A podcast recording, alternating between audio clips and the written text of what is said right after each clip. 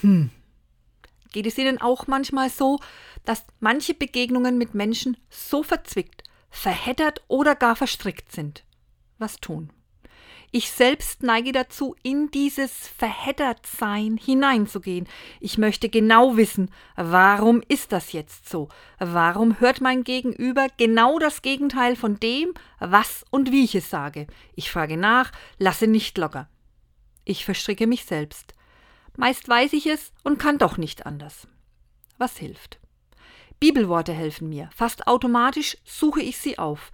Kann es dann fast nicht glauben, dass sie in mir wirken mich ruhiger werden lassen. Das geknickte Rohr wird er nicht brechen, ist so ein Wort. Es richtet mich wieder auf, es lässt mich hoffen, es hilft mir, in die Distanz zu gehen. Es ist sogar ein Bibelwort, welches auch für meinen Gegenüber gilt. Zu warten, eine Nacht darüber schlafen, ruhig werden.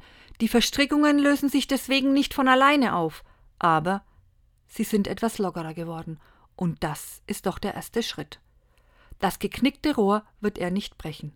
Ich wünsche Ihnen, dass Sie so manche verzwickte Situation dadurch etwas lockern können.